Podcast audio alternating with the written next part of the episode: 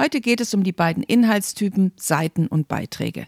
Herzlich willkommen zu einer neuen Episode im WordPress Kochstudio. Mein Name ist Kerstin Müller von Müller macht Web.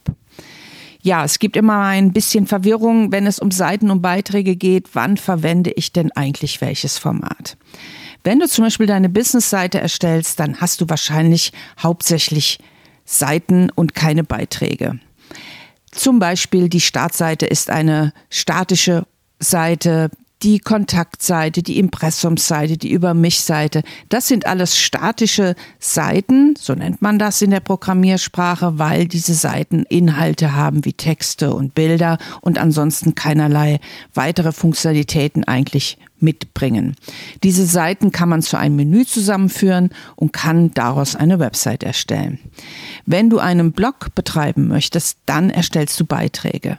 Beiträge bringen noch eine Menge von Funktionen mit. Man kann sie zum Beispiel kommentieren, man kann einen Autor hinterlegen, man kann ein Veröffentlichkeitsdatum mit veröffentlichen, man kann Kategorien vergeben und solche Dinge unterscheiden sehr stark von den Seiten.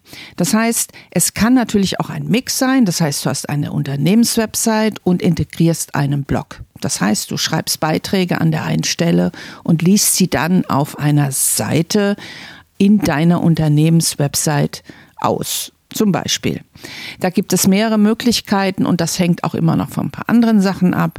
Aber das ist so der grobe Unterschied zwischen Seiten und Beiträgen. Also einmal ist es statisch und zum anderen werden Blogartikel geschrieben. Wenn du dich jetzt für WordPress interessierst und gern mal die ersten Schritte damit gehen möchtest, dann geh doch einfach auf die Podcast-Website wordpress-kochstudio.de. Dort findest du einen Button im Menü, der dich zu dem gratis WordPress-Kurs bringt.